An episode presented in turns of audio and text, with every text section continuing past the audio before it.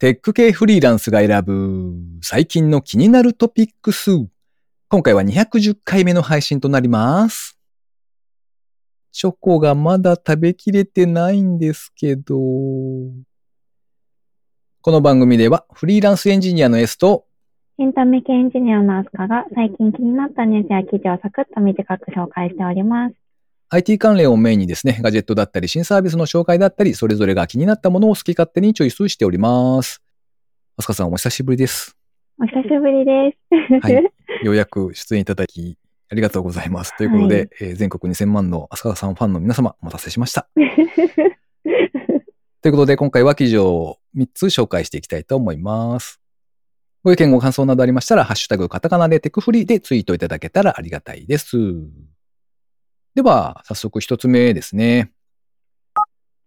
自動運転バス1年間の安定運行。茨城県境町で 14,500km 路上駐車が激減。レスポンス .jp のサイトで掲載されていた記事ですね。茨城県境町は2月8日、ソフトバンクの自動運転サービスを手掛ける子会社のボードリーとともに自動運転バスを1年間にわたって安定運行を達成したと発表したそうです。こちらの境町はですね、茨城県の結構、うん、なんでしょう。都市からちょっと離れた感じなんですかね。周りに、あの、電車とかがあまりないというか、かなり使いにくい環境のようです。で、こちらの境町が2020年の11月26日ですね、自治体としては国内で初めて公道での自動運転バスの実用化を開始したんですね。で、1年後ですね、2021年11月25日までの1年間の運行実績というのが4756便の運行。走行距離は14,525キロ。ドライバーなどを除く乗客人数は5292人とのことです。報道の効果によるですね、広告だったりとか、あと移動の促進によって消費が拡大されまして、で、まあ、視察だとか観光収入だとか、総額で6億円の経済効果があったとしているそうですね。ちょっと都市部から離れたところのような気がするんですが、えーそういうところで自動運転のバスが1年間無事運行されましたよというお話でしたね。ほうほうちなみになんか詳しいですね、レポートが PDF で配布されていまして、そちらの中を見ていると結構面白かったですね。なんか、こう、自動運転バスっていう新しいものを、こう、地域の人々がみんなで協力してですね、なんか応援している感じが伝わってきて、なかなか良い PDF でした。良い、良い PD。そう。で、ちなみに、あの、安全に運行しましたと言ったんですけど、実は事故が一回ありまして、あ、一回だけなんですね、でも。そうですね。で、なんかスーパーの近くでバスが、こう、停止している状態のところに、あの、車が、こう、バックして、ちょっとコツンとぶつかったみたいな、そんな感じらしくて、まあ、そのあたりの状況も、その PDF の中に書かれてましたね。うん。あ、すごいですね。走行ログのデータから、あの、危ないところを抽出して、なんか、あの、危ないものを撤去してもらったりとかもしてみたいですね。そうですね。なんか、道にちょっとはみ出ている、なんか例えば登り旗とか、ああいうものを、なんかこう、街の人に協力していただいて、ちょっと危ないものに関しては撤去してもらって、みたいな、そういうフィードバックというか、街の人たちとその運行会社との間でいろいろなんか協力しながらやっていったっていうことみたいですね。うん。なかなかあの、田舎の方というか、公共交通機関があまり発達していないようなところとかだと、最近だとあれじゃないですか。こう、地域の鉄道ですら、こう、廃線みたいな話が、ついこの間もニュースでやっていたんですけど、うん。なかなか、うん、地域の足というのは問題がいろいろあるみたいなので、頑張ってほしいなと思って、ちょっと取り上げてみました。では続いての記事は IT メディアさんの記事からご紹介します。ドコモ迷惑メール展開催。怪しいメール24点を対処法とともに公開という記事です。NTT ドコモは2月15日、迷惑メールの実例を展示するウェブサイト、迷惑メール展を公開しました。通販、クレジットカードや銀行、携帯キャリアといったジャンルごとになっていまして、迷惑メールの実際の文面とその手口、と、あと対処法を同時に公開しています。でこちらは、あの、内閣サイバーセキュリティセンターが推進している、サイバーセキュリティ月間というあの月間が2月1日から3月18日がその月間になっているみたいで、それに合わせて企画されたもののようです。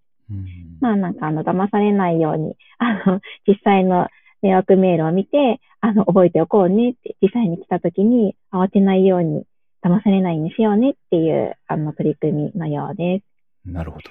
あの、結構こじんまりしたサイトなんですけど、本当にあの、迷惑メールの、あの、文面と、あの、対処法が書いてあるだけなんですが、あの、結構見やすいサイトですよね。あの、可愛らしいデザインで。可愛らしいデザインで良かったですね、なかなか。そうですね。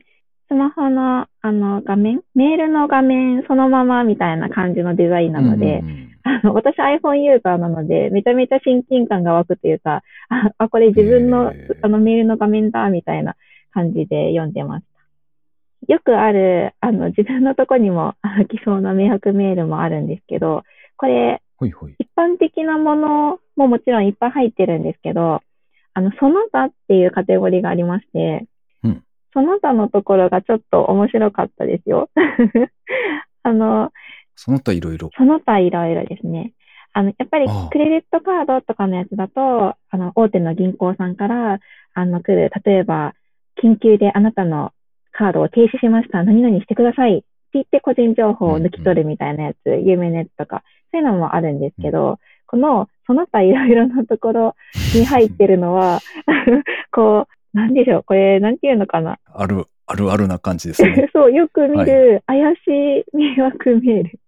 あの、例えば、すごい有名人の人から、僕マネージャーなんだけど、誰々さんが君に会いたいって言ってるんだとか、そういうの、なんか来るじゃないですか。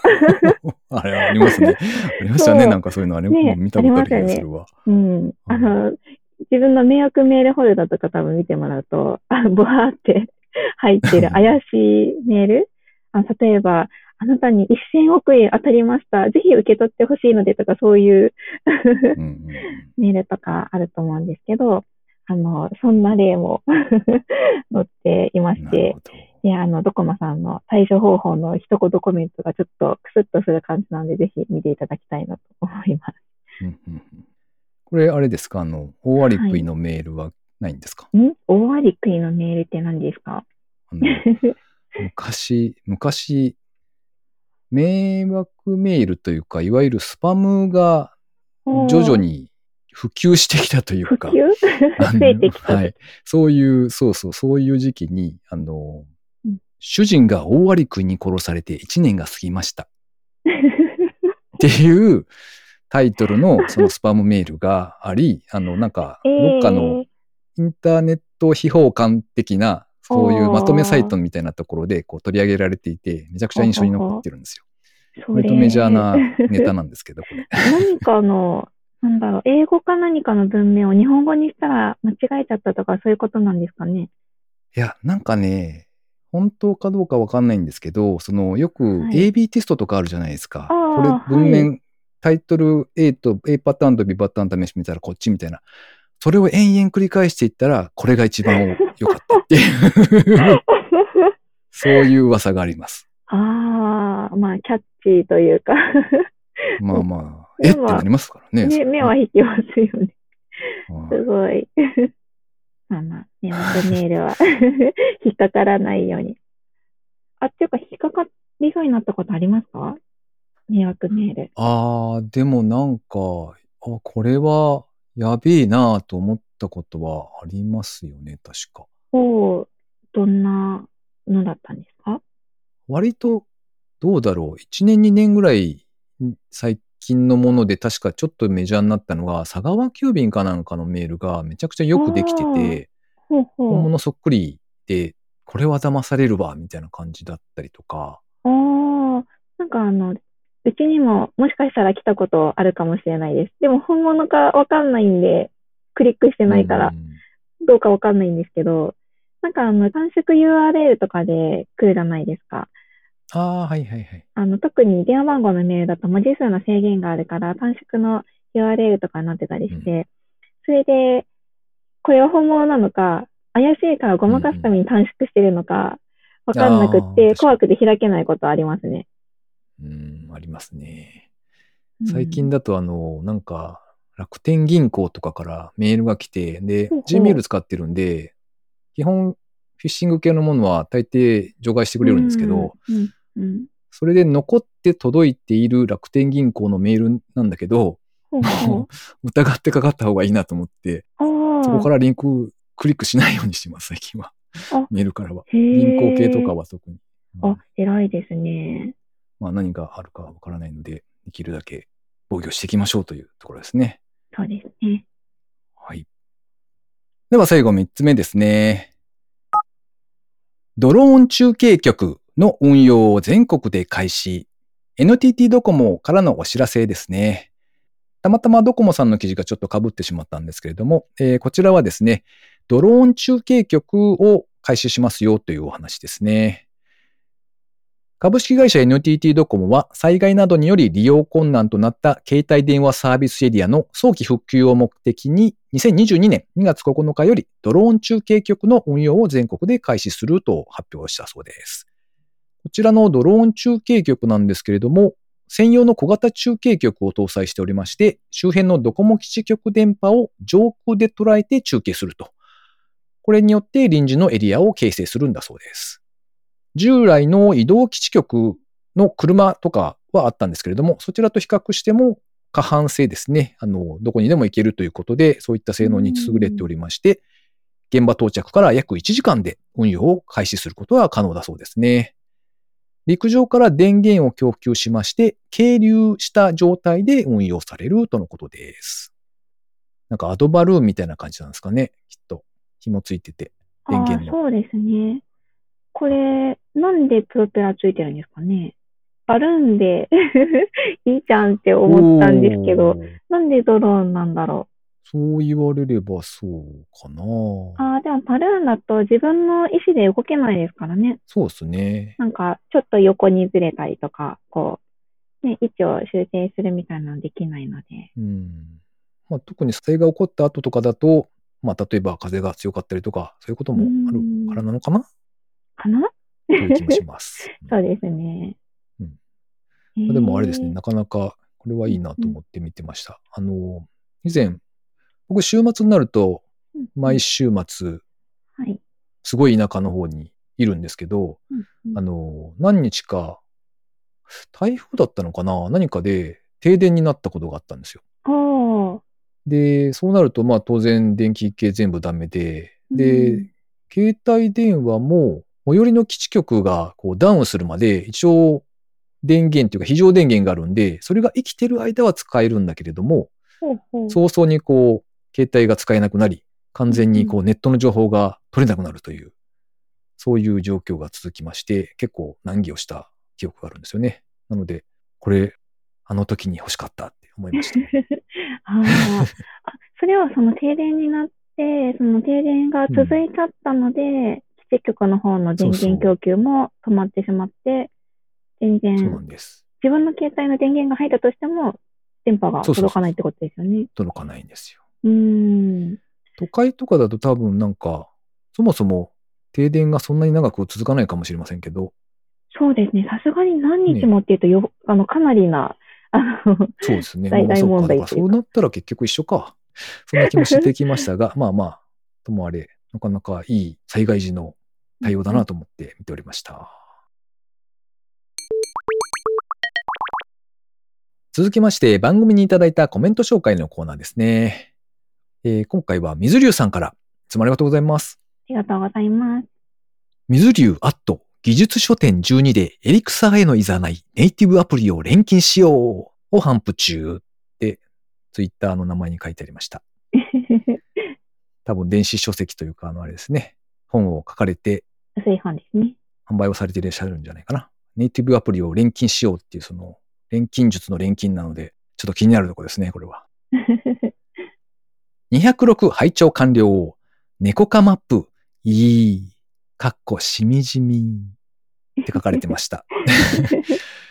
それから、えーもう一ついただいておりまして、207拝聴完了。夜羊の夜。タイトルがサスペンスホラーな雰囲気が醸し出されてる。でもそういうゲームではないんですよね。ダッシュワークス、対象に GitHub や ESA も含まれていると個人的に嬉しいとコメントいただきました。はい。吉辻の夜はホラーじゃないですよ。確かに、冷静に聞けば、ちょっとなんか怖い感じですね。まあまあ確かにね、そういうものだったとしても全然おかしくないタイトルですね。うん。なるほどなと思いました。えさん、ちょっと怖い感じで読んでみてください。タイトルをこれをタイトルを。よ、よひつちの夜。ダメだ。なんかこう、歌舞伎になってきます。よー確かにね。なんか違う方向に行きましたね。すみませんでした。すみませんでした。はいいえいえ。 Dashworks はあれですね。あの、なんかいろんな、 Slack だとか、まあオフィスで使えそうなサービス、すごいいろんなものを横断して、いろいろさ検索してきてくれるっていうサービスらしいんですけど、確かに GitHub とか、あれも一周とか載ってるし、エサはあれですね。ESA って書いて、エサっていうあの、あれですね。国産だったと思うんですけれども、情報共有のドキュメントサービスみたいなやつですね。あれも含まれていると個人的に嬉しいということで、うん、確かにサービスが広がっていくと、だんだん便利になっていきそうですね。うん。なんだかんだ散らばっちゃいますもんね。こそうなんですう、よね。一個で全てが賄えるっていうのが理想ですけどね。なかなかそうもいかない。そうそう。しかもあれなんですよね、なんか、ダンダンと同じチームだけど、ちょっとこれにしてみない？みたいな話が出てきて、ほうほう。あの、今僕が入ってるお仕事のプロジェクトでも、ドキュンメント関連とか結構3回目ぐらいですよ、変わったの今。おー今バックログになってますけど。ああ、そうなんですね。うちもバックログ使ったりしますおねー。プラスあと Notion か、今は。ああ、 Notion も使って、チームで使われてるんですか？そうですね。仕様書を書くのに、まあ、良いよね、という話になって、おうんー。導入してますね。まあまあ、そのあたりを本当になんか、なかなか見つからない時あるじゃないですか、たまに。そうですね。うん どが、どこだみたいな。そうそうそう。ささっと見つかるとありがたいですね。そうですね。ということで、きっと水流さんも同じように困っているんだろうなってお察しします。ということで、今回いただいたコメント紹介は以上となります。リスナーの皆様、いつもありがとうございます。ありがとうございます。えー最後に近況報告のコーナーですね。あすかさんは随分とお忙しそうでしたね。すいません。なんか、お仕いえいえ事ばっかりしておりました。バタバタバタバタ。お仕事で忙しかったんですか？そうですね。お仕事が忙しかったですね。あまあ、でもちょっと落ち着いたので、あ。おおよかっこれたです、ね。からはまったり、まったりな感じでいきたいと思います。本当か？本当です、本当です。そう油断していると、大抵。またしてもみたいな。そうそういやいやいや。いや、なんてことを言っている僕の方は、ちょっと、うんうんそろそろやばくなってきたかなっておっとっとっとっと。あれ そちらに行ったんですね。私の方からそいちらやー、にプレゼント for you。や バレンタインデめていらん。そんなのはいらん。いやいや、まあまあ、そうなんですよ。まあまあまあ、ちょっとまだわかんないですけど。はい。うん。まあでもお仕事ばっかりだったんですけど、ちょっと落ち着いてきたので、あの、この前うんお友達と、あの、VR のどこかの、なんでしょう、ワールドというか、そういうのでちょっとおしゃべりしてきました。遊んどるやないか久い。々に女子トーク。そうですね、女子トーク炸裂してきたんですけど、なんか本当それ、はい、VR じゃなくてよくないですか？VR、そんなことないですよ。VR の方がそんなことないの？なんでしょう、あの、だってこう、喋ってる感じがするじゃないですか。ああ、そうか。あ、本当は、あの、VR チャットの、あの、行きたいとこがあったんですよ。あの、温泉、雪見温泉ができる VR チャットのワールドがあると聞きまして、なんかすごいいい感じのとこなんですよ。あの、温泉がいくつもあって、で、旅館もあって、みたいな感じで、はい。で、温泉に浸かりながらちょっとおしゃべりしたいね、みたいな感じだったんですけど、あの、まあ、ちょっといろいろ事情があって、それができなくなっちゃったんで、あの、クラスターの、あの、ロビーで他の人がうろうろするのを見ながら、あの、だいぶおしゃべりしてましたね。へえう。ん。なるほどなん。かロビーで話してたんで、あの、いろんな可愛い子たちが通っていくのを見ながらおしゃべりして楽しかったんですよ。ああ、なるほどね。うん。多分全員おっさんですけどね。そんなことないですよ。まあ、わかんないんですよ、そんなことはないですね。いやいや、すみません。す いやいやみませんでした。はい。失言を。もうなんか、ははい、可愛い子いっぱいいましたよ。ああの、ー動物系の子は少ないんですけど、動物の子もいて、ほいほい。なでくり回したくなりますよね。可愛かったです。いや、もう丸くてちっちゃくて、あ、私ちなみにクマなんですけど白クマ。白クマアバターなんですけど、いつも。で、うんやっぱでも女の子のキャラクターが多いじゃないですか。あとに、普通の、ねまあ、人間のキャラクターが多いと思うんですけど、うん。うん。なんかその中で、あの、ね、他に動物もいてほしいなと思うんですけど、あんまり出会わないのに、なんだったか虎だったかなパンダおパンダだったかな パンダさん。なんか随分違うけど、はいはい。まあ、とにかく丸い感じの子がいて、ははい。い。あの、私白クマ、相手パンダみたいな感じで、わーってなってます。あ可愛かったあ、です。そうか。それでわーわーってなる、なるのか。ああ、あの、あれですか。こう、はい。海外旅行していたら日本人に出会ってわーみたいな感じですかね。ああ、そんな感じかもしれないですね。本当かな、うんはい。ぜひぜひな、るほどです。はい、動物アバターで混じってください、さんも。頑張ります。作らねば。うん 動物なら何がいいですか？悩ましいですね。歩行、歩、歩けるものの方がいいんですよね、きっと。普通。二二足まあ歩そう行ですね。手も欲しいでですすね。毛？手。ああ、びっくりした。毛並み、毛並みが必要かと思い毛並みじゃなくましてた。手でして。やっぱなんか持ったりしたいんで、ちょっと長めの手がある。じゃあ、なんとなくですけど、イエティ的なやつええとかどうですか？はい。もじゃもじゃ、はもじゃもじゃな。あ。まあ、お任せします。この間いい気に。いい気に。うん。お待ちしておりますので、じゃあ。はい。はい。ぜひ、行きます。はい。じゃあ、S さんは最近どうでしたか？最近はですね、あの、多少、英語を頑張ろうというのを今年の目標に掲げておりまして、素晴らしい。パチえっパチ。と、ありがとうございます。あの、一つは、あの、以前この番組にもゲストで出てくださった川地さんという方が作ってるブックスっていう、あの、まあ、英語の辞書が見られるサービスというか、まあ、単語を覚えるのにすごくよくできているんですね。英単語を覚えるのに。ほうほうほで、まあ、それを使わせていただいてですね、1月初めぐらいからかな。ずっと一応、毎日連続で頑張っている。おー、ですね素晴らしい。はい。でもなんか、結構、なんだっけな、その、英語学習者向けに、その、2700だか800だか900だか、うんそれぐらいの、その、まあ、これぐらいは覚えとく必要あるよねっていう、その単語集っていうのが公開されておりまして、で、それベースに問題出されてくるんですけど、なんか、結構、まだ半分もいってなくって、先は長いなと思って頑張ってます。っていうのと、あとは、なんか、久しぶりに、デュオリンゴってご存知です？ああ、やったことあります。というか、やってある、あ。やってます。はいはいはい。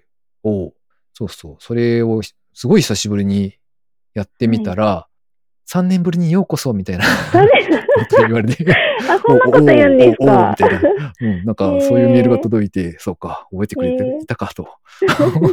思って、あの、再開したんですけど、再開したっていうか、まあ前、なんか全然適当にしかやってなかったので、ほぼ、ほぼ初めての感覚でやってるんですけどね。うん。うん。ただなかなか、もうこやつやりおるなというか、その、うまいことできてるなっていううん。感じがすごいなって思って楽しんでます。うん。はいデュオリンゴって、確か、なんか まあやってるというか、私も多分、今アクセスすると、あら、お帰り久しぶりだねって言われそうなぐらい間が空いてるんですけど、なんか、はいはい。あの、他のアプリって結構、あの、レベルチェックをして、したとしても、なんか重複しちゃうと思うんですけど、そのや、あの、分かってるところもやらないと次に進めないみたいな感じのアプリが結構あると思うんですけど。デュオリンゴがなんか一番自分のレベルにドンピシャなところをいきなり出してくるイメージがありますね。びっくりしましたもん。こああ、確かに確う、うかに。ん、重複してっていうのはあんま感じない。もう本当にいきなり自分と同じか、ちょっと上ぐらいのレベルを出してくるなっていううん印象がありまね。したね。そうそう。ヒアリングもできるし、一応まあ、どういうロジックかわかりませんが、こちらが喋ると反応っていうかね、うん反 OK みたいなことを、本当に聞いてんのかなと思いますけど、うん一応やってくれたりとかちゃんと。発音の練習してくれますよね、デュオリンゴ。うん。あの発音の練習、私中国語で使ってたんですよ、デュオリンゴ。あ、へえ。。はいい。中国語の勉強で使ってたんですけど、はいはい。あの発音で進まないと次に行けないんですよね。こうそれをクリアしないと次のレベルに行けないんですけど、もう、発音難しい。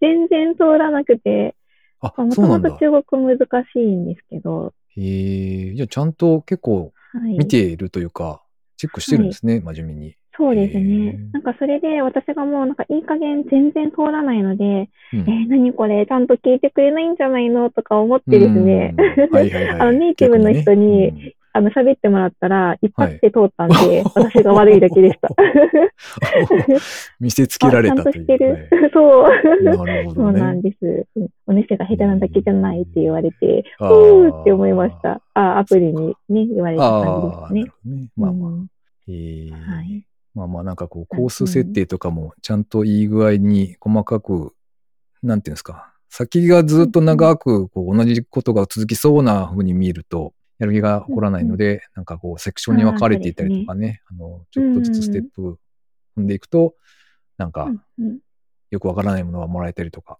うんいわゆるゲーミフィケーションちゃんと本当にきっちりきっちりやってるなと思って感動しながらやってました。はい。なるほど。はい、そんな感じです。この番組へのご意見ご感想などを絶賛募集中です。ツイッターにて、ハッシュタグ、カタカナでテクフリをつけてつぶやいていただくか、ショーノートのリンクからですね、投稿フォームにてメッセージをお送りいただけたらありがたいです。スマホ用にポッドキャスト専用の無料アプリがありますので、そちらで登録とか購読とかをしておいていただきますと、毎回自動的に配信されるようになって便利です。また、Spotify、Amazon Music でお聞きの方はぜひフォローボタンをポチッとしておいてやってください。S さんどうしたんですか？いや、なんか他の番組、他の番組聞いてた時になんかそういう感じであの言っていたから、あの、ちょっと真似してみようかなと思って。Spotify。はい。あすかさん、そういえば、あの、はい久しぶりの間にバレンタインが終わってしまったんですけど、なんか僕のところになんか何も届かなかったんだよね。おやおや？気づかなかったですか？あの、私のあの気持ちがふわふわふわふわって飛んでるはずな。すまん。あの、気づかんかった。はい。あー、ダメですね、それじゃ。なるほど。なるほど。こちらの愛情が足りないと。受信機が壊れていると。そうだね。そうですね。あの、送信機は送ってましたよ。あ、そうかそうか。あれだね。コミュニケーションの主体は、話し側ではない。聞く側であるという。そういう話だね。なるほど。ですね。はい。すいませんでした。ごめんなさい。なんか、誰かにこう、差し上げたりとかさされたんですか？されたんですか？されたんですか？チョコですか？質問チョコ、は質問してますけど。そんな余裕がございませんでした。あ、あーそうかそうか。なるほどね。うんそういうことにしとくか。ということで、今週も最後までお聞きいただきありがとうございました。ありがとうございました。